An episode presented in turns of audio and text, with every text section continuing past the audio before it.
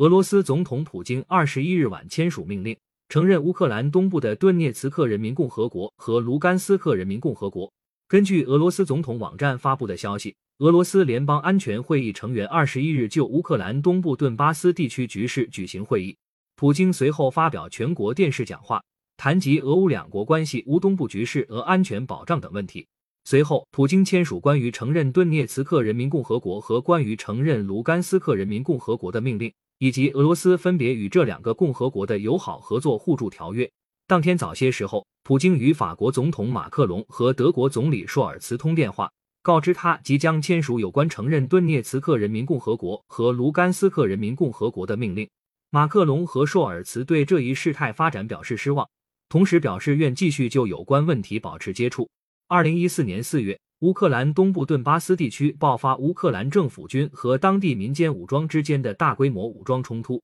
民间武装随后宣布成立顿涅茨克人民共和国和卢甘斯克人民共和国。经国际社会斡旋，冲突双方分别于二零一四年九月和二零一五年二月在白俄罗斯首都明斯克达成停火协议。此后，大规模武装冲突得到控制，但小规模交火时有发生。本月十八日，乌东部民间武装宣布。因存在乌克兰发起军事行动的危险，自即日起向俄罗斯大规模集中疏散当地居民。俄南部罗斯托夫州政府十九日宣布，